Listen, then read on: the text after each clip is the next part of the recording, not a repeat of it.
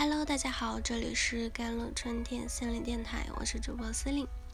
今天想跟大家分享的文章叫做《不要轻易迁就，因为别人欺负你的资格，从来都是你给的》。他很坏，他很苦。男的步步紧逼，女的步步退让。男的在外面和小三乱搞，女的守在家里流着血带娃。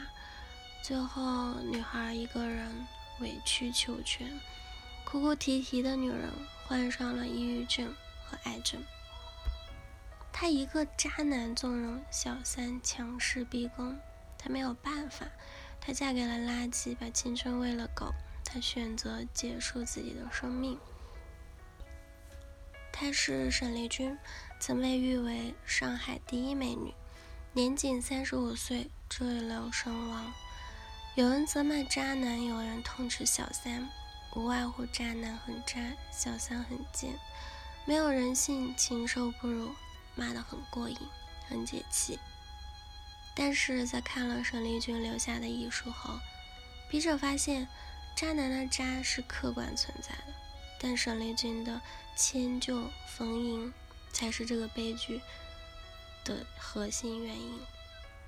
当年他遇到这位渣男富二代，他们相处了八个月后，便扯证结婚，嫁入豪门。随后呢，沈丽君推掉所有工作，放弃了一年几十万的收入，做了全职太太。本以为自己找到了如意郎君，能够幸福的她，却在八年后绝望的结束了自己的生命。在遗书中，她认真地书写了自己的惨痛遭遇以及丈夫的渣。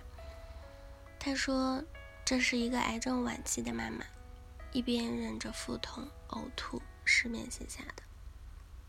结婚前，她的丈夫表现得阳光开朗、善良幽默，是她心中的理想型。结婚后，她才得知丈夫离过一次婚，而且离婚原因是她婚内出轨。”自己被欺骗，她生气和纠结，但最后还是选择了迁就。算了算了，这是她第一次迁就。她体质弱，男的精子畸形率高，使得两次怀孕呢都有了先兆的流产迹象。先后生的两个孩子让她一共打了两百多针的保胎针。从怀孕到孩子出生。她一直是在床上度过，生完孩子，她一边流血一边带娃，十分的凄切。而在怀孕期间呢，丈夫总是凌晨回家，在外面彻夜打牌，对她不管不顾，寒了她的心。她心里有怨恨，但最后还是说服了自己，算了算了，选择了迁就。在生完第一个孩子后，还委屈自己生第二个。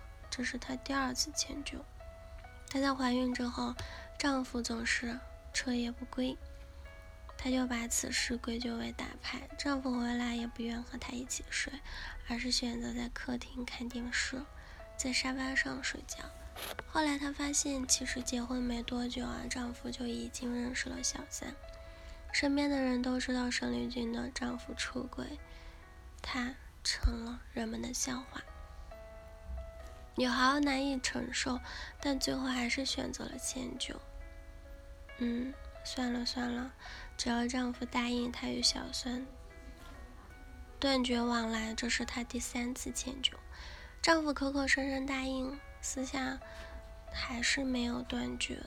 嗯，和小三的关系，这些事情她都看在眼里，也恨在心里。等她查出了癌症。丈夫更加变本加厉，甚至对她说：“就算是疯了，还有别的小三。之所以不和你离婚，是要为你收尸。”一味的迁就呢，承担了所有自己不愿承担的痛苦之后，沈丽君还是做出了最后的迁就。她用自杀为小三腾出空位子，结束自己悲惨的一生。笔者在浏览了他的微博时发现，他一直在秀恩爱，不仅隐瞒了自己的真实心理，还强颜幸福。甚至还表达吃亏是福，这样不知道害了多少人的诡异观念。一次次的迁就与妥协，勾勒出看不到的光明。整篇遗书中，他所表达的还是为什么他这样对我？他有什么资格这样对我？为什么呢？因为女人赋予了他资格呀，为他提供了渣的机会呀。女人有能力，也有资格让渣男没有资格这样对她，但是她没有这么做，因为她缺乏勇气，选择放任。遗书的最后，她这样写道：“自己选择的路，如今却让我走投无路。人死为大，笔者不想去指责受害人，但多少有些哀其不幸，怒其不争，因为笔者知道。”恶人从来只知道欺负，喜欢迁就，喜欢说算了算了。老实人，你连命都敢不要，就不敢一个大巴掌扇回去找个面子。老实人向来只知道迁就别人，对自己下手却是从不留情。